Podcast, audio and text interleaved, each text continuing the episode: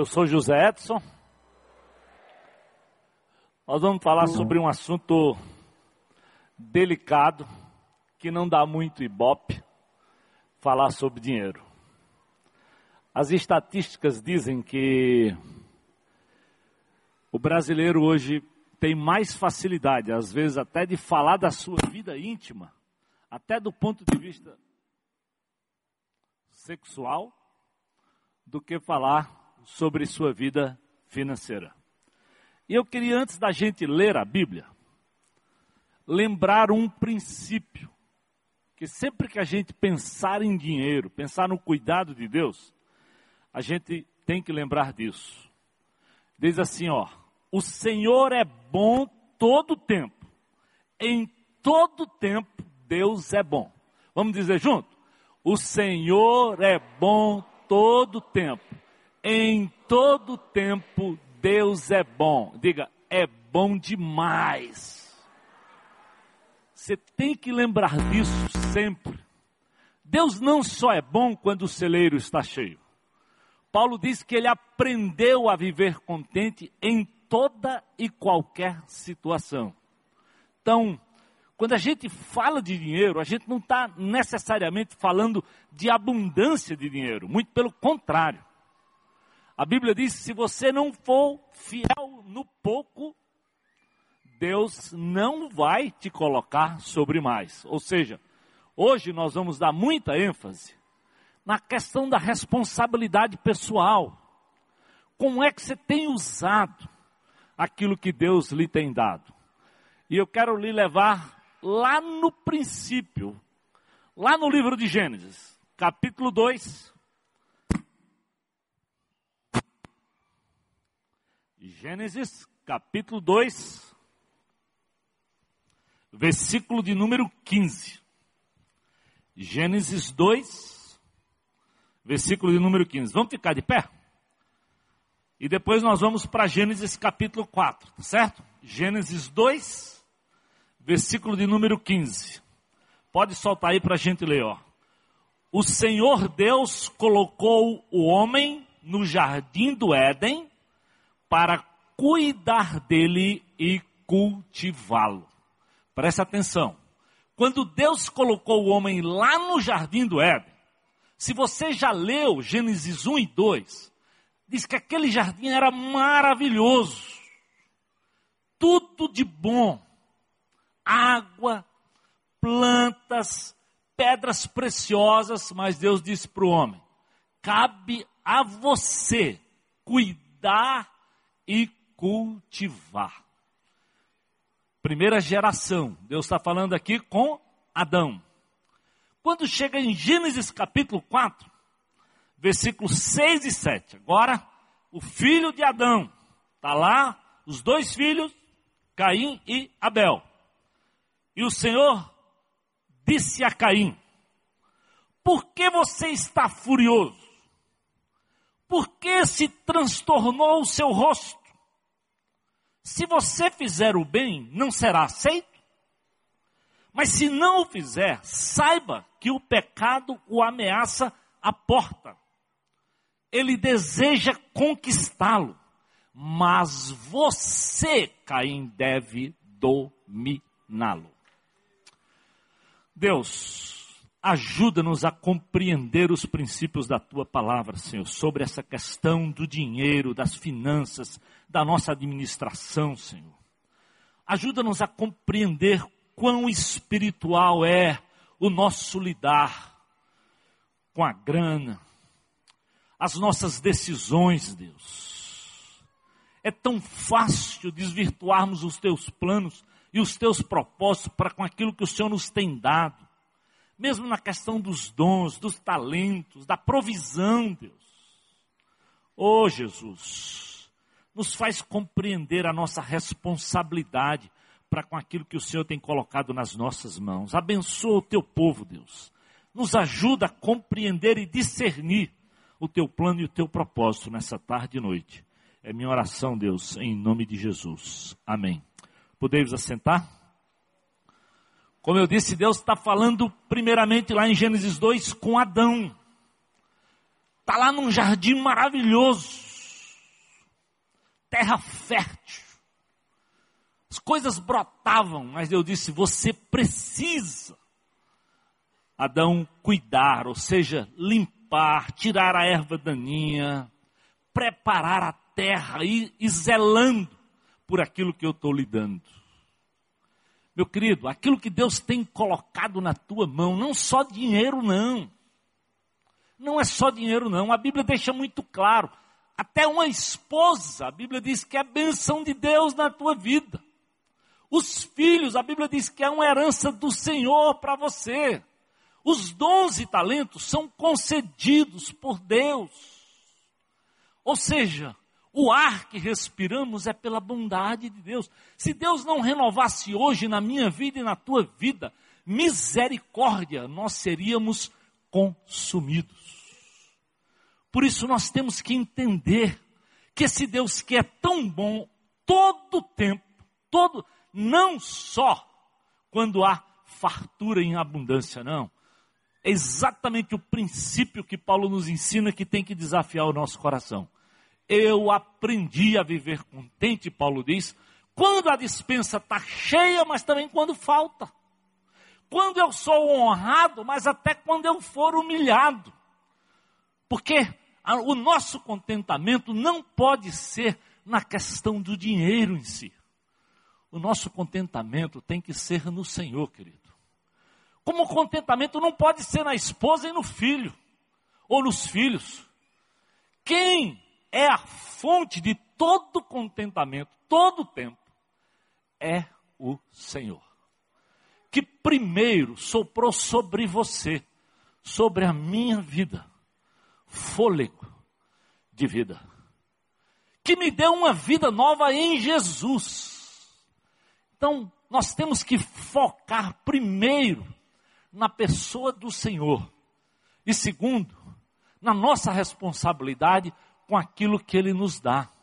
Deus é bom todo o tempo. Se você começar no livro do Gênesis, como eu disse, no capítulo 2, você vai ver como Deus cuidou prim, do primeiro homem, da primeira mulher. Leia com detalhe. Às vezes eu fico, eu fico babando, apreciando como seria olhar para aquele jardim precioso. Então, desde o Gênesis, Deus vem cuidando. Quando chega lá no Apocalipse, sabe o que Deus diz? Que o que nos aguarda é a nova Jerusalém, onde não vai haver choro, onde não vai ter tristeza, ruas de ouro. A Bíblia fala de coisas maravilhosas. Então Deus é bom o tempo todo, mesmo nas situações adversas. E Ele começa com bênção, termina com bênção.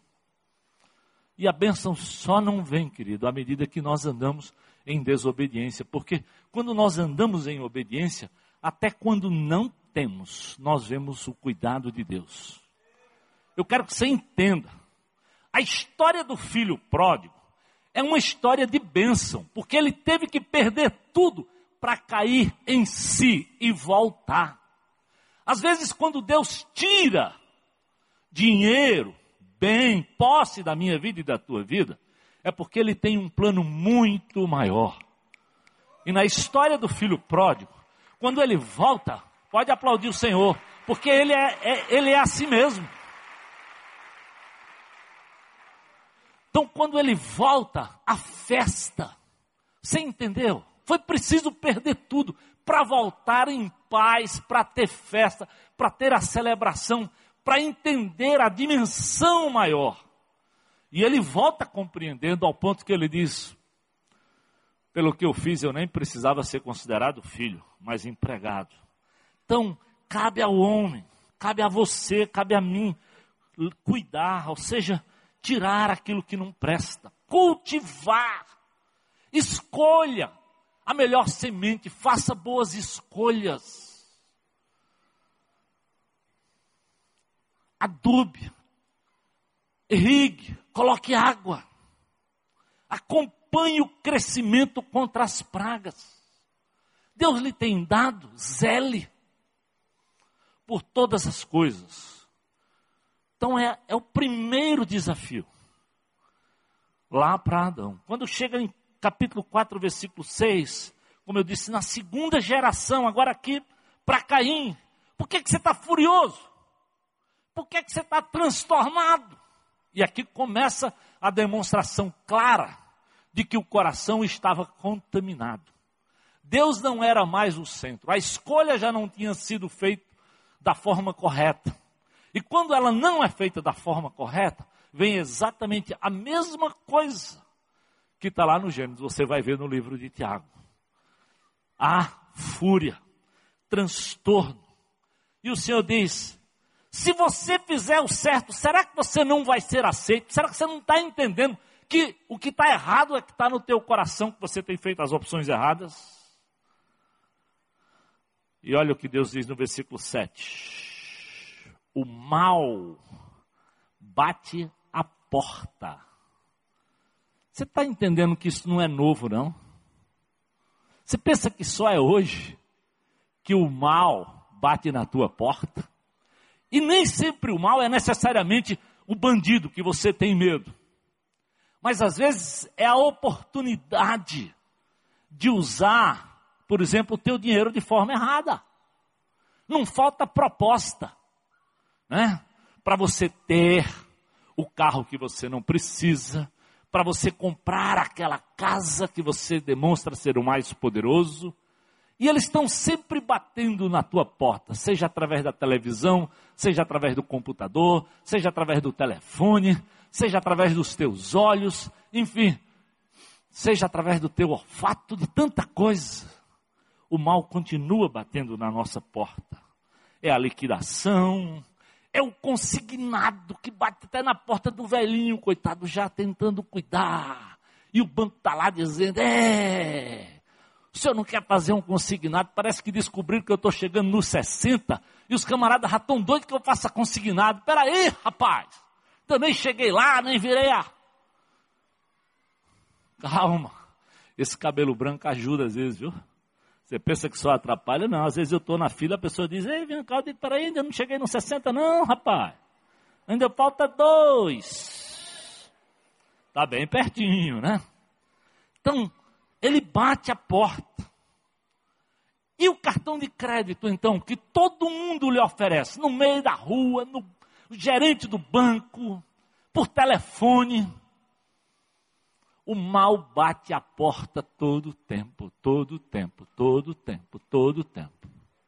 Não falta proposta, querido, para você entrar no que é seu. Então, desde o princípio, Deus ensina ao homem que é ele que tem que assumir responsabilidade. Não adianta você culpar o gerente. Não adianta você culpar o cartão de crédito. Não adianta você culpar o sei lá o quê. Não, não, não. O fato de que não choveu, de que você não. Não. Cabe a você, cabe a mim, desde, a, desde Caim, dominar. Há quem diga que hoje nós vivemos na famosa geração nem nem. A turma nem quer estudar, nem quer trabalhar, nem quer assumir responsabilidade. E é todo mundo no Facebook. E todo mundo comendo bonito, comida bonita e, e postando pratos.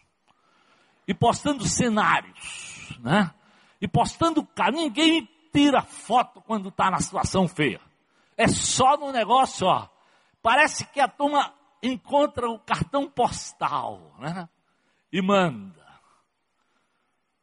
E essa geração é isso mesmo, às vezes não quer estudar, não quer trabalhar, não quer assumir responsabilidade, fica esperando que o pai, que a mãe continue suprindo. Até na igreja evangélica, querido temos a prática de muita dependência. Até dependência, por exemplo, não só financeira. Há crentes que passam a semana sem abrir a Bíblia, espera domingo chegar para ouvir a pregação do pastor. E se não for aquele pastor que ele gosta que vai pregar, ele nem vai lá.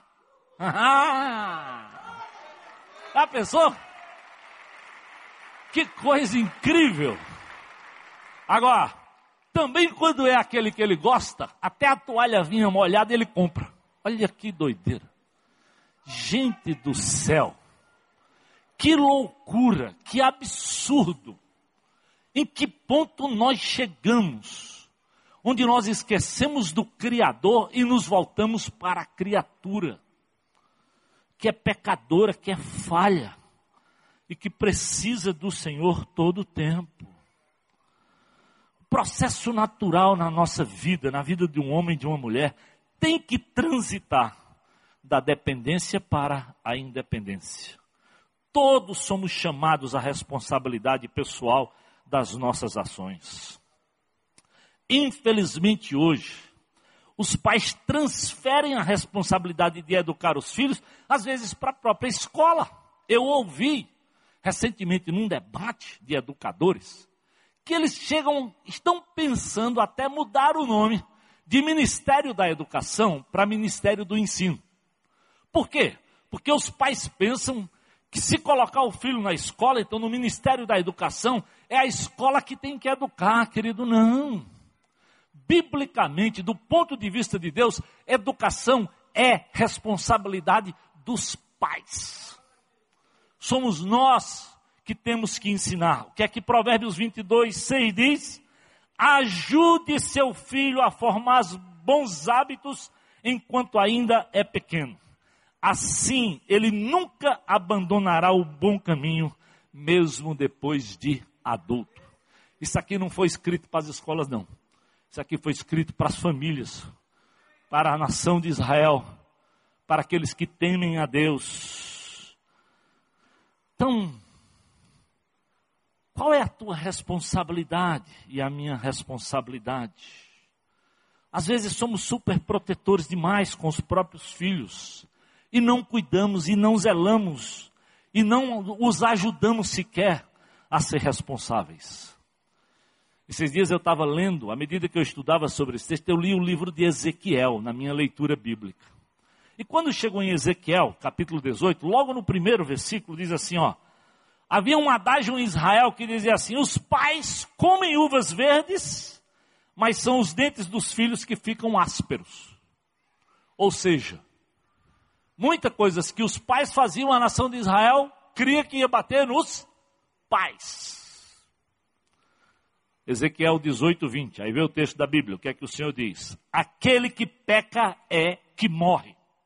O filho não sofrerá por causa dos pecados do pai, nem o pai por causa dos pecados do filho. Ou seja, eu e você somos responsáveis pelas nossas atitudes. Pela minha atitude e você pelas suas atitudes.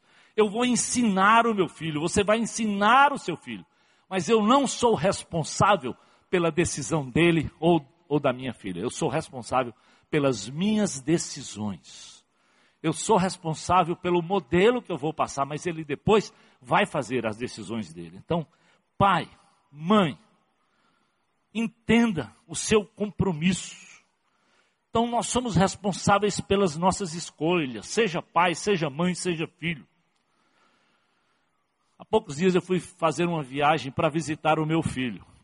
E ao visitar o meu filho, eu fui visitar um jovem que passou por essa igreja, que eu conheci na infância lá no Colégio Querigma, chamado Gabriel. O Gabriel casou com a Clarice. Gabriel cuidou dos jovens. A Clarice dançou muito aqui no ministério de dança dessa igreja. E quando eu encontrei com aquele casal, Deus me abençoou. Vocês não imaginam como eu fui abençoado quando encontrei aqueles dois jovens dessa igreja, num outro país. Primeiramente, cuidando um do outro de forma séria, intensiva. Me comunicaram sobre vida de oração. Cuidado pelo filho era notório e a abertura e a transparência de dizer, pastor, deixa eu lhe contar uma coisa. Eles passaram lá pela sala de noivos, e na sala de noivos eu costumo dizer, não é um conceito do pastor Zé Edson, é um conceito de quem cuida de finanças, que o certo é você não comprometer, por exemplo, com a despesa de, um financiamento de uma casa mais do que 30% da sua receita. E o Gabriel disse, pastor, eu preciso lhe confessar uma coisa e isso me deixou preocupação e eu consultei porque eu acho que eu quebrei um princípio do que o Senhor me ensinou. Eu comprometi 37% da minha receita para comprar uma casa aqui nesse outro país. Mas pastor, deixa eu lhe dizer por que é que eu fiz isso. É porque até aqui somente eu trabalhei. E trabalhei duro e intensamente. Cheguei ao ponto, ele disse, de literalmente cavar buracos em jardim para ganhar a minha sobrevivência. Mas daqui a pouco, Clarice está terminando o curso, ela vai poder trabalhar e ela vai ter uma renda. E com certeza, pastor, nós vamos talvez diminuir para 15 ou 20 com as nossas despesas. Extremamente criterioso, extremamente zeloso. E quando eu voltei, eu encontrei o pai da Clarice. E ele me contou uma coisa que aí, aí foi que eu fiquei mais admirado com a maturidade daquele jovem, que diga-se de passagem, lá no Querigma eu lembro, um pai muito ausente, muito ausente. Uma mãe com algumas lutas, mas ele buscou no Senhor todo o tempo direção. E o pai me disse: Olha, quando Gabriel foi namorar com a Clarice, ele me procurou para pedir a bênção de Deus para namorar com ela.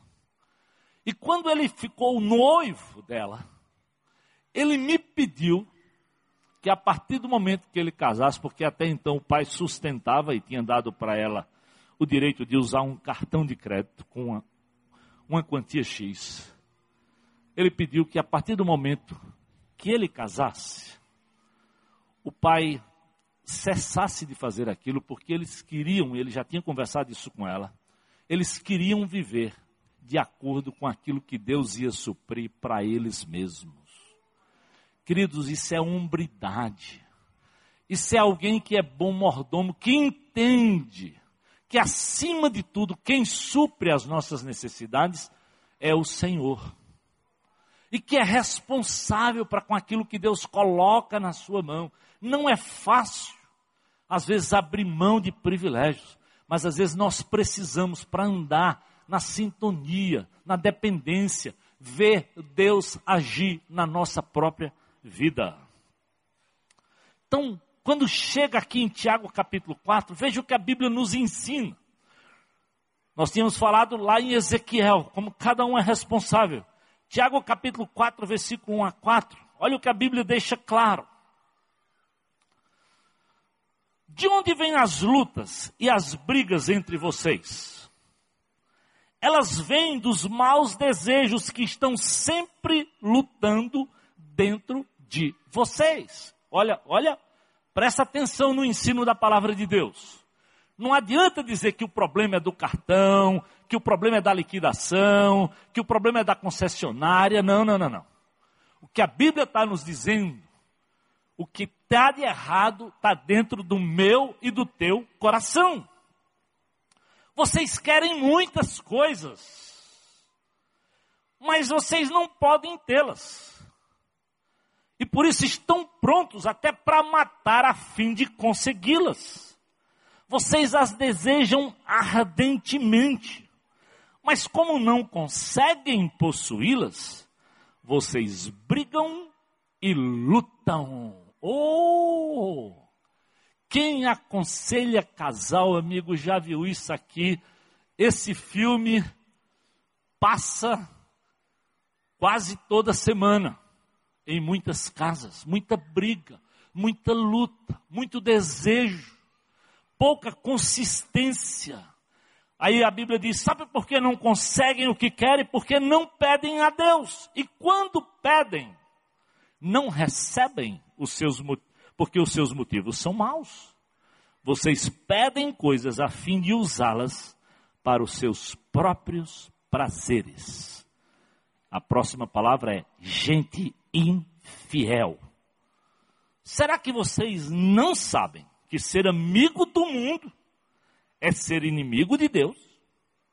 Quem quiser ser amigo do mundo se torna inimigo de Deus. Quer palavra mais clara mais óbvia, mais certeira, mais profunda do que essa. E querido, às vezes isso começa na hora. Eu digo para os jovens, por que é que eu, eu tenho sentado com jovens antes de deles casarem? Porque eu tento dizer para eles, olha queridos, hoje, hoje o mundo ensina o quê? Se possível, separação total de bens. Já se casa separado, a lei permite. Mas biblicamente isso não tem nada a ver com o que Deus pensou e planejou para o casamento. Nada. E cada um quer tocar a sua vida. E eu lembro logo quando eu cheguei, logo quando eu cheguei em Fortaleza, eu veio trabalhar comigo uma secretária, uma baixinha invocada. Naquela época ela já tinha casa própria, ela já tinha o seu dinheiro, já tinha sua vida financeira e queria casar. E ela me contou algumas dificuldades. Vamos assistir o vídeo aqui para você ver a história da Nied e do Richard. Depois eu lhe conto um pouquinho mais. Solta o vídeo aí.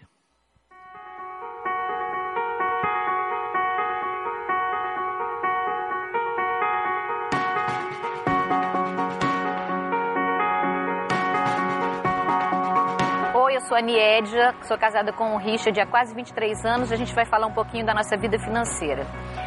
Quando eu conheci o Richard, eu já morava só, eu já tinha minha casa montada, já administrava minha vida. E um pouco antes da gente se casar, eu vim, eu vim trabalhar no Colégio Querigma. E aí tive o privilégio de conhecer o pastor Zé Edson e as pessoas que faziam parte da, dessa comunidade. E eles me ajudaram muito nesse início da minha vida, né? Porque eu, eu era aconselhada por eles e quando é, realmente a gente partiu para o casamento, o pastor Zé Edson disse que eu precisava compartilhar tudo da minha vida com ele, inclusive as finanças. E aí isso me deixou um pouco preocupada porque eu já fazia isso, estava dando certo e eu ainda não conhecia a administração financeira do Richard, então não era fácil para mim soltar isso na mão dele. E aí, inclusive, numa das conversas com o pastor, eu perguntei, mas pastor Zé Edson, até o meu cartão do cheque azul da Caixa Econômica eu vou ter que dividir com ele? E o pastor Zé Edson disse, ora menina, você vai dividir coisas muito mais profundas com ele e fica se preocupando em dividir a conta corrente da Caixa Econômica.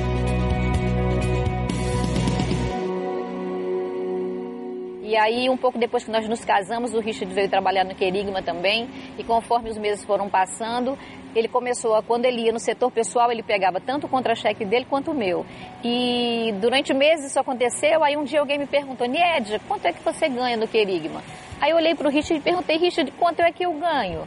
Aí a pessoa disse, mas você não sabe quanto você ganha? Eu disse, não, porque para mim já é tão natural que ele pegue e administre o dinheiro que eu não sei dizer realmente quanto é que eu ganho.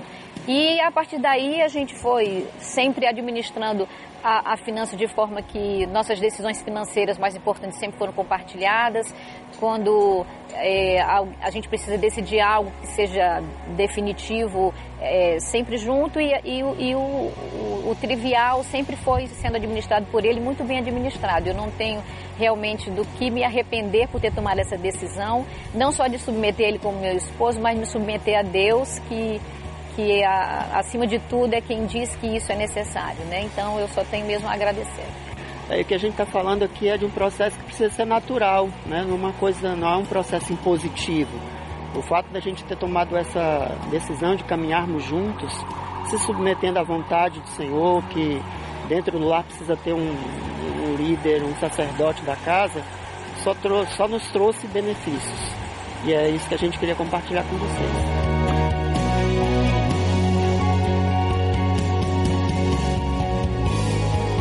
É verdade, querido, no casamento, a base de um casamento, lembra, você tem que lembrar disso todo tempo, todo tempo. Deixa até pai e mãe para se unir. Sem unidade, vai só ter briga e confusão. Como eu disse, cada um vai sonhar de um jeito. Eu já contei aqui para você de um casal que ouviu essa mesma aula e eles decidiram assim: não, não, não, não. Ao invés da gente juntar e fazer um orçamento só, eu cuido de determinadas despesas e você cuida de algumas despesas. Mais ou menos dois anos depois de casado, ela me ligou. Pastor, eu preciso que o senhor converse comigo e com fulano, porque aqui nós estamos com um problema, nós brigamos toda semana. Qual é o problema? Pastor, ele liga a televisão e não desliga. Ele liga as lâmpadas e não desliga. Ele liga o ar-condicionado, pastor, e não desliga. Eu tenho que sair todo o tempo desligando. E sabe por que ele não desliga, pastor? Porque ficou certo que a conta de eletricidade era eu que pagava. Ufa, é mesmo? Então vamos, deixa eu ouvir o outro lado. Vamos marcar uma reunião, eu, você e ele. E marquei no meu escritório com os três. Eu disse: Olha, tô te, tô te chamando aqui porque o que ela me contou foi isso, e contei essa história. Aí ele olhou para mim e disse: Que legal, pastor. O senhor lembra quando o senhor fez o meu casamento? Eu disse: Eu lembro. O senhor por acaso lembra como ela era bem mais magra? É mesmo. Pastor, eu compro a comida e ela come, come, come, come, come.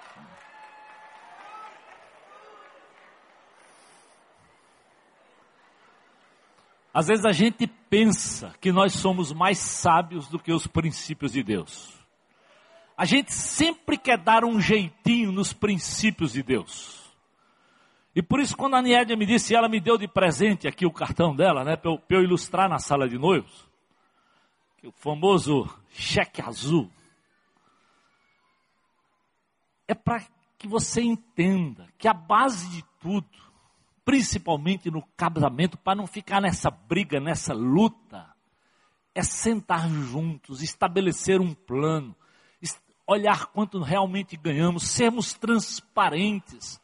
Eu digo com muita clareza: se a mulher cuidar melhor do dinheiro, deixa ela cuidar, amigo. Você não, você vai dar a orientação, você vai participar. É claro, se você é o marido, você é o líder, você tem que participar da, da decisão.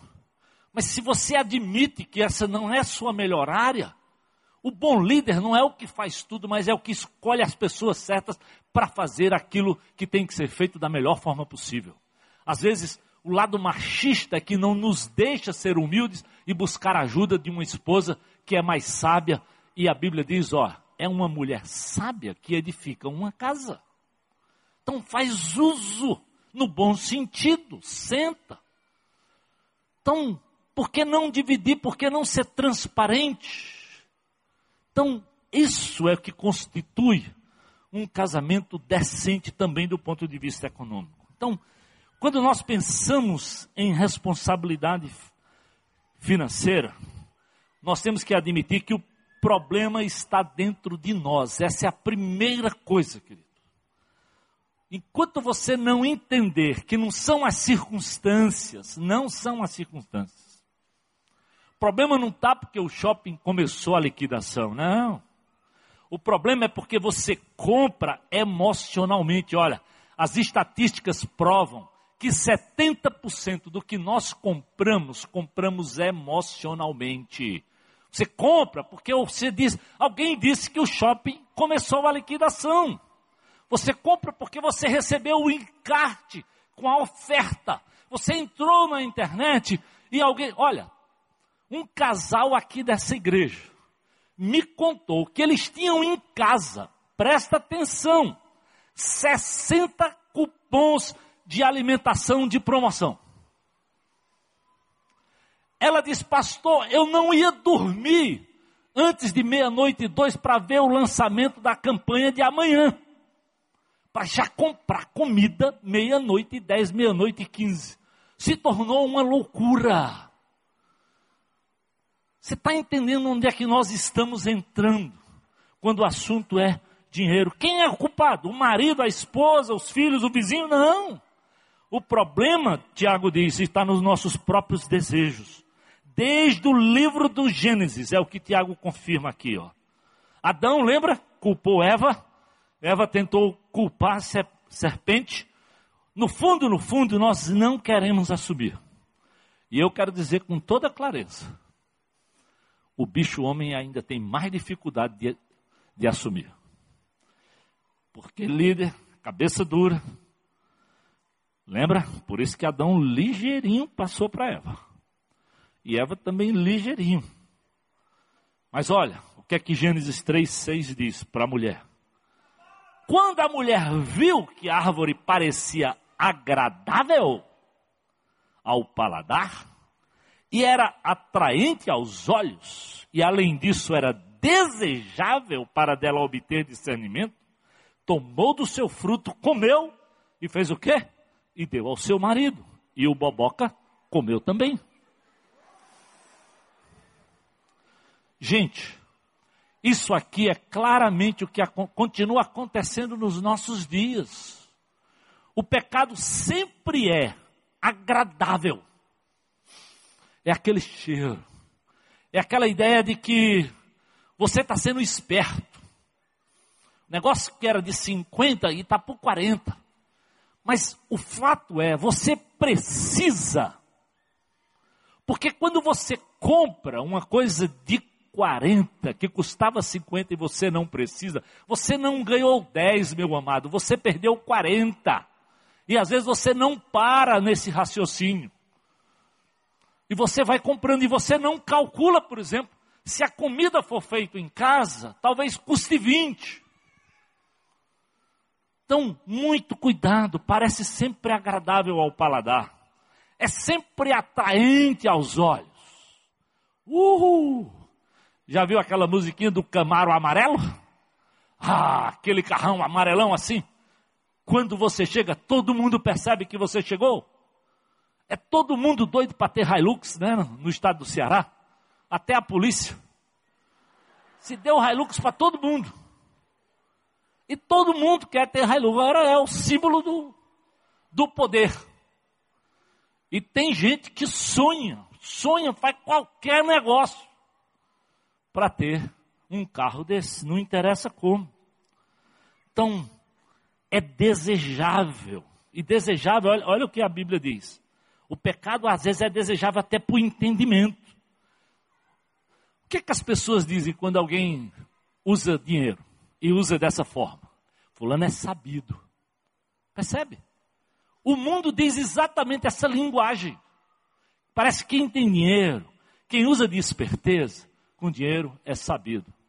Quando às vezes está longe do plano e do propósito de Deus. Cuidado, meus amados, com as vitrines, com os encartes, com o que sai no seu computador, no seu jornal. A tentação, como diz Tiago, bate na sua porta todo dia. Quem não já recebeu ligação para você ter cartão de crédito A, B, C, D, cheque disso, cheque daquilo. E muitas vezes depois vem uma cobrança quando eles lhe prometem que não, mas depois eles vão lhe cobrar. Muito, muito cuidado. É, isso serve para o programa da televisão, isso serve para o programa do telefone, para o tipo, para todas as coisas. Então, Cuidado, o pecado sempre é atraente. E por isso nós compramos coisas que nós não precisamos. Eu lembro que quando eu era jovenzinho, eu tinha um tio que morava na fazenda. Presta atenção, na fazenda. E naquele tempo, para chegar naquela fazenda, era estrada de terra complicada. O ideal era ir de 4x4. E quando aquele camarada ficou jovem, né, querendo aparecer na cidade, sabe o que ele comprou? Só os antigos vão saber. Um SP2. Pensa no carrinho baixinho, amigo. Toda vez que ele vinha da fazenda, chegava assim um escapamento na cidade. O bicho ficava tão sujo de lama que ele colocou num SP2 aquilo que coloca num caminhão, um lameiro. Aquele negócio para a lama não, não bater era a coisa mais ridícula do mundo. Ridícula. E às vezes a gente não percebe como nosso, o nosso pecado se torna ridículo. O diabo ri da gente. E tem muito crente que vive tão louco financeiramente que as financeiras, os gerentes, os vendedores, os amigos conhecem e sabem da tua vida desastrada do ponto de vista financeiro. É por isso, querido, que Deus, que a Bíblia nos ensina muito sobre dinheiro. Talvez você não saiba, mas eu já disse isso outras vezes. A Bíblia fala dez vezes mais de dinheiro do que sobre fé e oração. Eu não estou dizendo que oração é menos importante do que dinheiro. Não, não, não, não. Mas o fato é, admita, muitas vezes você passa o dia pensando em dinheiro e não separa cinco minutos para orar. E porque Deus conhece o meu coração e o teu coração, é que Ele diz: não deixe isso te dominar. Isso pode ser tua constante fonte de briga. E aí você vai para todo tipo de coisa e você não senta. Você não bota mais água no feijão. Você quer ir comer camarão lá fora. Você quer fazer o que você não pode. E você vive nessa luta, nessa ciranda financeira, nessa dependência do dinheiro que não é seu. Do dinheiro que é do cartão, que é do banco, e a vida vai sendo tocada assim. É por isso que nos evangelhos, um a cada dez versículos fala de dinheiro. A Bíblia registra nos evangelhos 41 dias da vida de Jesus. Em 37 deles, Jesus falou sobre dinheiro. Jesus não era um financista, querido, mas Jesus conhece o meu e o teu coração. Ele sabe aquilo que pode dominar. E a Bíblia diz o que, ó? Onde estiver o teu tesouro, aí vai estar o teu coração. É por isso que o Senhor fala sobre isso. É por isso que nós, como igreja, temos tentado mostrar para vocês serem responsáveis Muitos crentes não conseguem ofertar mesmo. Mas sabe por que não ofertam? Porque eles decidiram pagar juros e juros para o banco. E para o cheque especial e para o cartão de crédito. E eles não têm nem para comer. Porque sustentar banco de, de juros, meu querido, não dá mesmo para nada. Eles ganham e ganham muito. Está provado que nesse país quem mais ganha dinheiro são os bancos. Então, quantas vezes por dia você lida com isso? Quantas lutas, quantas brigas você tem em casa devido ao uso errado? Tiago diz: os maus desejos estão sempre lutando dentro de vocês.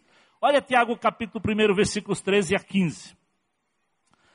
Capítulo 1 de Tiago, versículos 13 a 15. Ele diz assim: olha, quando alguém for tentado, não diga. Em outras versões diz assim: jamais você pode dizer. Preste atenção. Talvez você tenha essa versão. Jamais você pode dizer que essa tentação vem de Deus. Deus não pode ser tentado pelo mal e ele mesmo não tenta ninguém. As pessoas são tentadas quando são atraídas e enganadas pelos seus próprios mal desejos. Presta atenção, querido. Deus já tinha dito isso para Caim.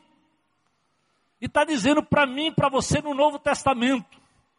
São os maus desejos do meu coração, do seu coração, que nos atrai para o pecado inclusive o de finanças e qualquer um outro, mas também o de finanças. Esses desejos fazem com que o pecado nasça e o pecado, quando já está maduro, produz o quê? Morte. Você pensa que não? E a história da daquela Ristoffen, né? Susana Ristoffen, matou os pais por dinheiro para tomar conta da herança. E a Elis Matsunaga, que matou o marido e esquartejou, botou num saquinho e pensando no dinheiro, o cara era rico. Mas isso está cheio desse tipo de história. É mulher que mata o marido, é marido que mata a esposa, são pais que matam filhos, são filhos que matam pais por causa do dinheiro. Então a Bíblia diz: quando nós não conseguimos, nós brigamos, nós lutamos, estamos prontos para matar a fim de conseguir o que queremos. Não, esse não é o plano de Deus. Sabe o que Deus nos ensina? 1 Timóteo 6,8, presta atenção, crentes. Portanto, se temos comida e roupas, fiquemos contentes com isso. Se temos comida e roupas, fica contente. Tendo o que comer e o que vestir, estejamos contentes. Mas não. Você tem que trocar de carro, você tem que trocar de celular. E tem gente que tem que trocar todo ano, todo ano, todo ano, todo ano, todo ano. Às vezes são alguns que até podem, mas a maioria, se buzinasse e a buzininha fosse sincera, ia dizer: sou do Itaú, sou do Bradesco, sou da Fininvest, sou, sei lá, do banco tal e tal e tal.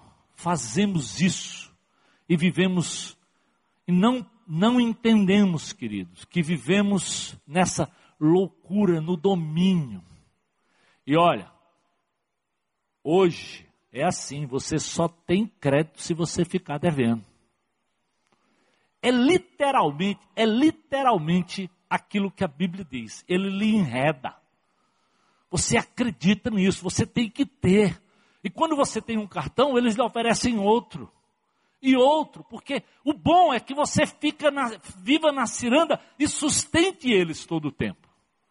E aí você tem que trocar a TV. Vem a Copa, depois da Copa vem a liquidação pós-Copa, e nós estamos vivendo nessa loucura, e agora vem o Natal, aí depois vem a liquidação de janeiro, e no fundo, no fundo, você vai vivendo amarrado e dominado por todas essas coisas. Cuidado, meus amados. Lucas 12, 15 diz assim: A vida de um homem não consiste na quantidade dos seus bens. Acredita, meu amado. A vida de um homem, e, e pode estar certo, viu? Serve para a mulher também. Não consiste na quantidade de bolsas, não consiste na quantidade de sapatos, de cintos. Porque, meu amigo, tem mulher que parece que assim, que a mania é sapato. Parece que vai abrir uma sapataria. Não. Calma, você só tem dois pés. Por que tanta loucura? Juízo.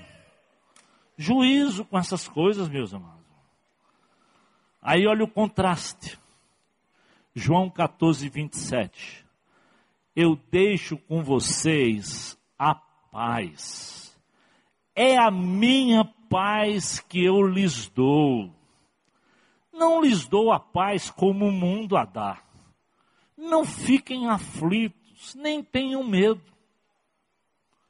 Não fomos chamados para viver nessa ciranda, aflição, sempre pagando, sempre sendo cobrado, sempre com o nome no SPC, sempre tendo uma dívida para pagar, sempre, sabe assim, come o décimo terceiro antes, é, as férias antes, o dinheiro então do, do, do imposto de renda, logo que ele apresenta a declaração, ele vai para o banco e recebe antes. E vivemos nessa loucura, nessa noia, nessa dominação financeira. É possível virar o jogo, querido. É possível buscar contentamento. É possível ajustar o orçamento. Sabe por quê? João 8,36 diz: Portanto, se o Filho vos libertar, verdadeiramente sereis livres. É Jesus, querido.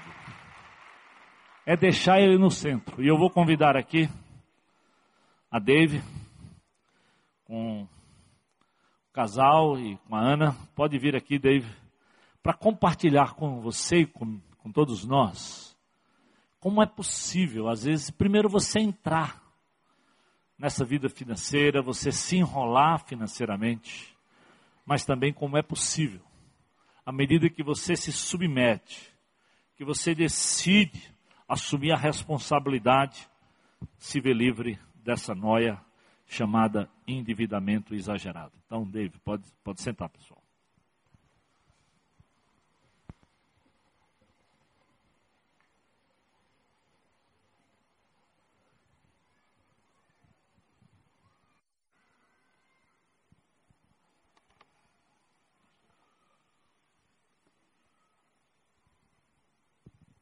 Boa noite, igreja. Meu nome é Dave. É, oi. Hoje eu estou aqui para conduzir um bate-papo, né, uma conversa informal com essas amadas famílias, é, situações reais, pessoas reais e dois processos de restauração em curso. Né. Vamos começar aqui com essa moça. Qual é o seu nome? Boa noite, igreja. Eu me chamo Ana. Ana, eu queria que você nos, nos contasse como foi que a sua vida financeira saiu do controle. O que foi que aconteceu? Quais foram as circunstâncias? David, eu morava nos Estados Unidos, morei cinco anos. E quando eu voltei, é, eu ainda não estava estabilizada e resolvi montar um negócio. Começou daí. Então, assim, não foi nada certo e eu fiquei muito triste. E como eu sempre mantive meu, meu crédito, o banco sempre oferecendo muitos, muitos créditos, né, cartão, cheque especial. Aí, nesse momento difícil, de dor, eu comecei a, a usar tudo, tudo isso aí que não era meu, né? Aí você foi contraindo dívidas no cartão, no, no, cheque especial? É, fui, fui contraindo dívidas, sempre consegui pagar tudo, mas eu só mudava de, de credor, né? Eu pagava com outro e aí foi crescendo, crescendo e fiquei numa situação delicada. Certo, mas como é que você percebeu, Ana? Assim, o que foi que te levou a, a perceber que a sua vida financeira tinha saído do controle? muita dor, né? Não é fácil, é você, quando zela pelo seu nome, se preocupar de pagar, de, de manter as contas em dias, não é fácil. Então, assim, quando, dia 1 de janeiro de 2014, eu me ajoelhei, orei e disse, Senhor, não aguento mais, ninguém pode viver só para pagar. E, e aí, nesse momento, eu disse, Senhor, eu preciso de um milagre. Eu não preciso de ajuda, porque ajuda eu tive várias vezes mas eu preciso de um milagre. E o Senhor operou esse milagre, colocou uma pessoa, né? Eu procurei a igreja e foi partiu daí. Certo. E a partir desse momento, quais foram as decisões que você foi tomando para reverter esse processo, tentar colocar a sua vida financeira novamente nos trilhos? Quando eu procurei uma pessoa, né, a igreja e fui acompanhada, eu sou acompanhada semanalmente com prestações de conta. É, hoje eu estou bem é, organizada, bem equilibrada. Graças a Deus, não usando cheque especial. Estou tentando comprar mais à vista. Mas eu tenho um prestador de conta e, assim, eu gostaria de falar que quem sentir desejo de, de, de superar essa dor, que procure alguém, porque vale a pena. Vale a pena começar o mês tranquila, sem ter que estar tá pagando cartão. Eu Estou muito feliz por isso. Que bom, né? Te agradeço, né? É, diante de Deus que você possa continuar nesse processo, né? Já, já conseguiu aí vitórias, tem conseguido vitórias, que você possa caminhar e a sua história possa edificar, né? Eu acredito que já está edificando, né? Nosso corpo. Eu agradeço a Deus, ainda estou em processo de restauração, eu ainda sou acompanhada, mas graças a Deus eu estou em paz. Amém, amém.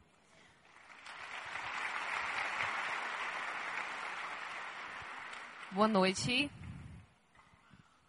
Vocês podem se apresentar. Oi, boa noite. Eu sou José Rodrigues, mas todo mundo me conhece por Sidney, tá? Então eu gosto que me chamem de Sidney. Oi, eu sou Patrícia. Vocês têm quanto tempo de casados? Nós vamos fazer esse ano agora é, 19 anos de casado. Nós casamos em dezembro de 95.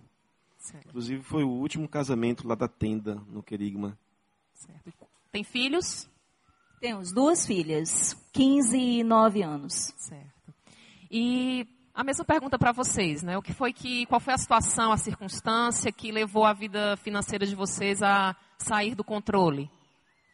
É, eu, eu digo que, junto a uma questão prática, a nossa renda, tanto minha e da minha esposa, ela é variável, é, e os gastos eram cada vez fixos e cada vez aumentando à medida que não se pagava as contas se gerava dívida, eh, gerava juros e além dos juros as contas que não foram pagas.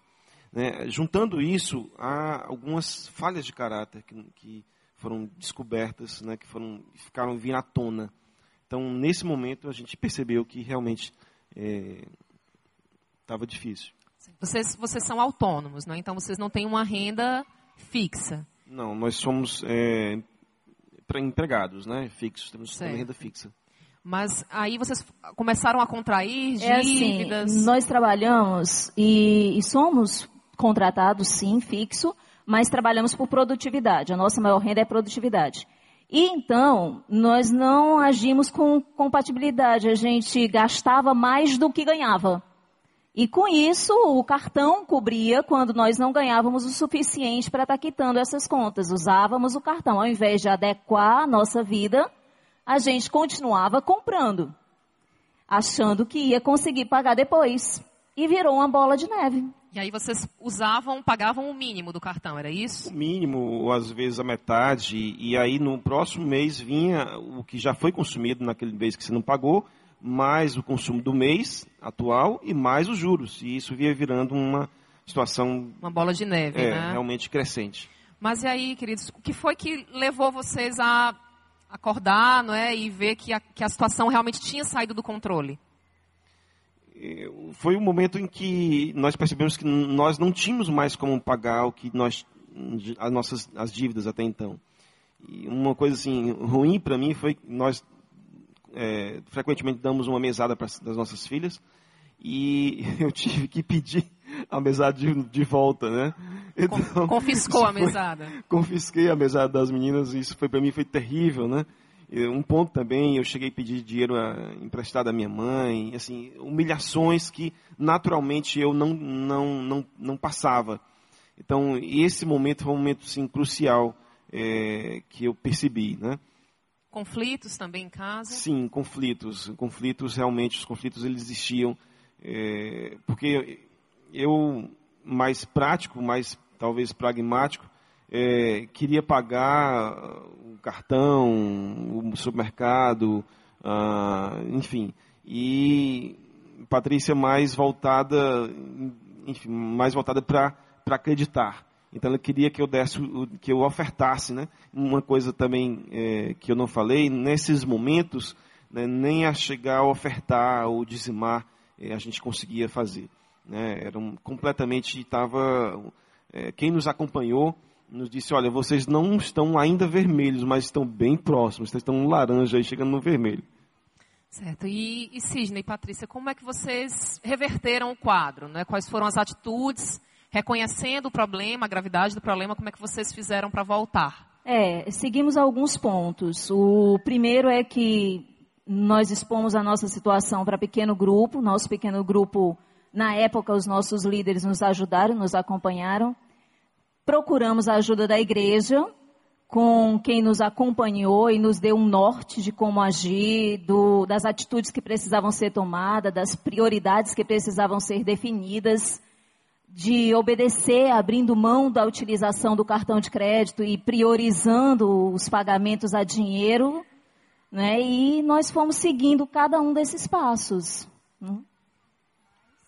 É, na verdade não foi, não foi, não é muito fácil, tá? Então assim, eu até escrevi aqui, vocês vão me desculpar a, a cola, tá? Assim, nós tomamos algumas providências, né, que foram bem práticas, porque o nosso instrutor ele nos pediu isso, né? E ah, assim, primeiro nós fomos desafiados, é, bom, primeiro aqui nós abriram, compartilhamos né, o no- o grupo. nosso líder de pequeno grupo. Na época, ele, a Patrícia já falou, na época ele, ele me disse, olha, Sidney, eh, você primeiro, primeiro precisa priorizar o Senhor. Né? Eh, então isso foi um desafio para mim. Eh, o segundo foi eh, a gente eh, voltamos a, então a praticar a prática do dar, né, de ofertar. Ah, fizemos levantamento de tudo com o que tínhamos e tudo o que devíamos. Né, informamos também, chamamos as nossas filhas para que a gente pudesse eh, compartilhar isso. P- passamos a fazer um caixa, que até então nós não tínhamos essa, essa, essa Reserva, né? essa reserva.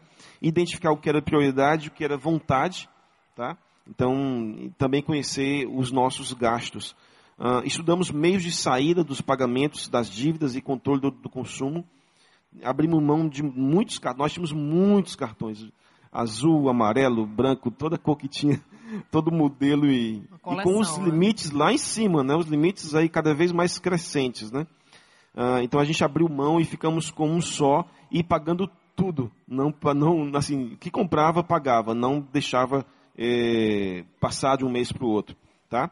Ah, nesse processo a gente teve alguns milagres que eu preciso é, falar. Né? É, por exemplo, a questão de. A gente teve, vamos dizer assim, bônus produtividade, tivemos benefícios né, tanto de um lado como de outro, coisas que apareceram até um certo dia que eu recebi um empréstimo e esse empréstimo, quem doou esse empréstimo disse, olha, você não precisa me pagar. Tá? Então isso foi para mim um, um, um, sinal de que o Senhor estava no comando. Né? Então foi isso.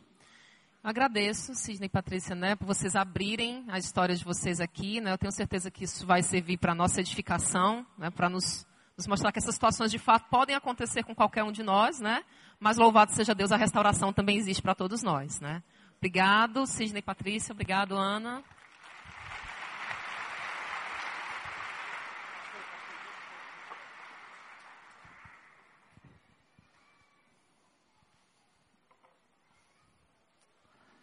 Não é fácil sair da tentação.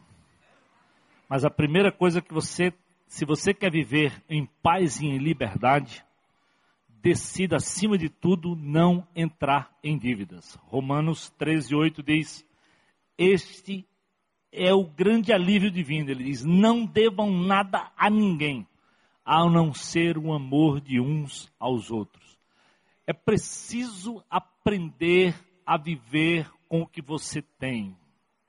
É isso que Tiago tenta nos fazer sair dessa negação, admitir que somos impotentes e ao invés de viver nos arrastando, sendo seduzidos, busque ajuda, peça ao Senhor, como a Bíblia diz, peça a Deus e tome uma postura, querido. Aquela postura que o Senhor nos ensina em Lucas 14, olha. Qual de vocês, quando quiser construir uma torre, primeiro não se assenta e calcula o preço calcule, faça o seu orçamento, veja o tamanho. Às vezes a pessoa não sabe sequer o tanto que está devendo. Primeira coisa, levante o quanto você já tem de dívida, para quem você deve, para você ter uma ideia do tanto de juro que às vezes você está pagando e do, de uma meta que tem que ser traçada para você sair de tudo isso. Porque senão ele diz assim: olha, se você não fizer isso, e não tendo dinheiro suficiente para completar, depois de lançar o alicerce, você não for capaz de terminar, todos que passam ali rirão dele, dizendo: Esse homem começou a construir e não foi capaz de terminar. Tem muito crente que não está conseguindo terminar as coisas, porque deram passos maiores do que a perna, compraram carros que não podiam pagar e tem que devolver e, e gastar dinheiro com juros, com televisão, com tanta coisa. Diz que nessa, nessa cultura que nós estamos, de pouca renda, e às vezes essa classe pobre sem muita riqueza, ele se torna, ele emerge numa cultura consumista e as classes baixas da população brasileira recorrem cada vez mais ao crédito fácil para continuar comprando. Se tornou normal, mesmo para qualquer pessoa mais pobre que seja.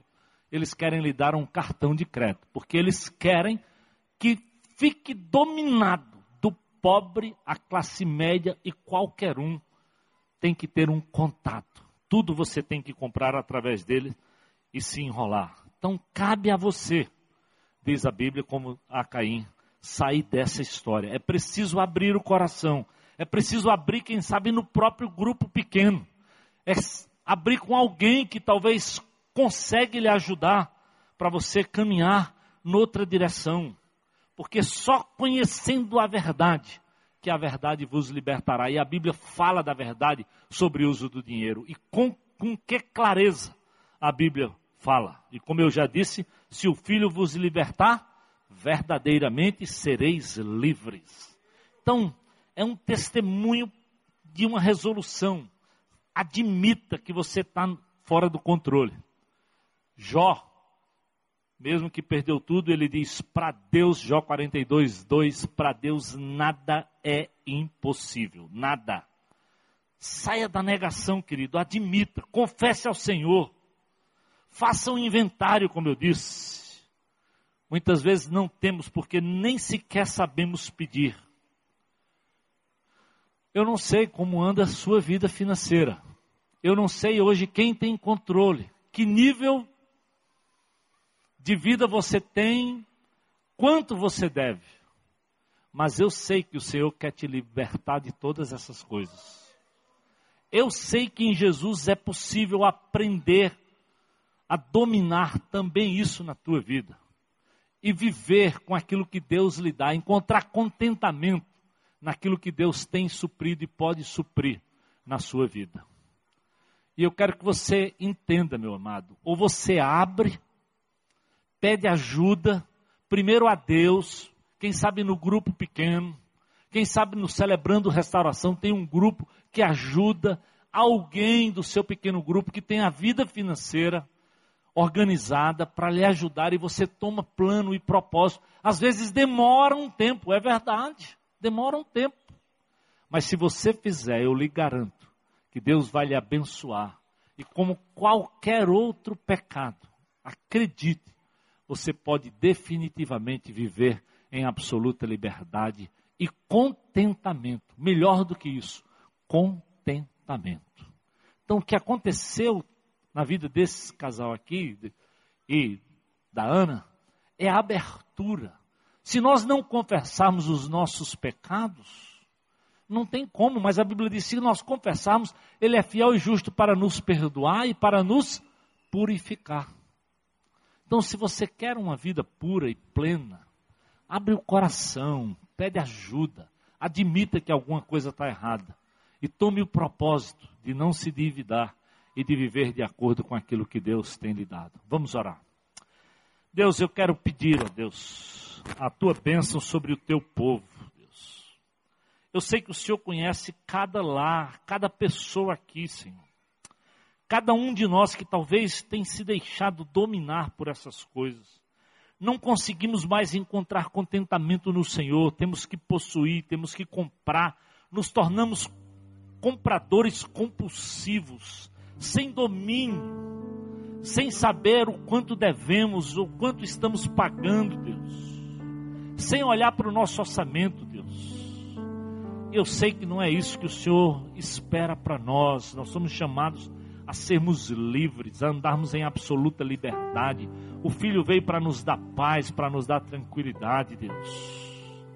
Oh Deus, dá ao teu povo determinação a voltar para o Senhor, a entender que o nosso, a nossa fonte de contentamento é o Senhor. E acertar, abrir com alguém do grupo pequeno, nos celebrando, a buscar ajuda para não viver nessa noia, nessa dívida constante. E eu quero perguntar a você que é crente em Jesus e talvez hoje você sabe que tua vida não está certa nessa área. E Deus tem falado com você e você está dizendo, pastor, eu quero me comprometer de abrir o meu coração, de buscar ajuda. Eu quero colocar isso diante de Deus. Eu quero viver transparência eu não quero mais continuar sendo dominado. E nessa lista de devedores compulsivos que compram e não pagam, e pagam para o banco mais do que qualquer outra coisa. Se você está aqui hoje e está dizendo, pastor, eu quero assumir, eu quero orar por você. Levanta a sua mão aí onde você estiver. Amém. Aleluia. Glória a Deus. Glória a Deus. Aleluia. Amém. Amém. Estou falando com o povo de Deus. Amém. Eu espero que você seja honesto, tome um propósito. Talvez você está aqui, querido, e não conta com esse poder superior que é Jesus. E esse Jesus é quem dá poder para você vencer tudo isso. E não dá poder só para você vencer o problema financeiro, não. Sua vida pode estar tudo bem, até suas finanças podem estar em ordem. Mas talvez lá no fundo você não tem paz. E Jesus veio para dar uma liberdade que produz paz, que lança fora o medo. Ele veio para te dar vida em abundância, vida eterna. E talvez você está aqui hoje dizendo, pastor, eu preciso desse Jesus. Ele pagou o preço do teu pecado lá na cruz. É muito mais do que uma dívida financeira. Ele abriu o acesso para Deus. E talvez hoje o que você precisa é dessa vida eterna, é dizer: Eu preciso de Jesus como Senhor e Salvador da minha vida. Se tem alguém no nosso meio que quer dizer hoje eu quero entregar meu coração, minha vida para Jesus, também levanta a mão aí onde você estiver. Diga, pastor, hoje é a minha hora, meu momento. Amém. Glória a Deus. Estou lhe vendo aí. Glória a Deus. Mais alguém? Levanta bem alto aí para a gente ver. Amém. Aleluia. Glória ao teu nome, Senhor Jesus. Amém. Tem mais alguém? Aqui desse lado, às vezes a luz eu não deixo me ver. Então levanta a sua mão e diga, pastor, eu estou entregando minha vida a Jesus. Há mais alguém? Vamos ficar de pé. Vamos adorar o Senhor. Amém. Glória a Deus. Você que aceitou Jesus, você que está perto dele, dê um abraço, ajude, quem sabe inclua ele num grupo pequeno. Vamos celebrar a vitória do Senhor.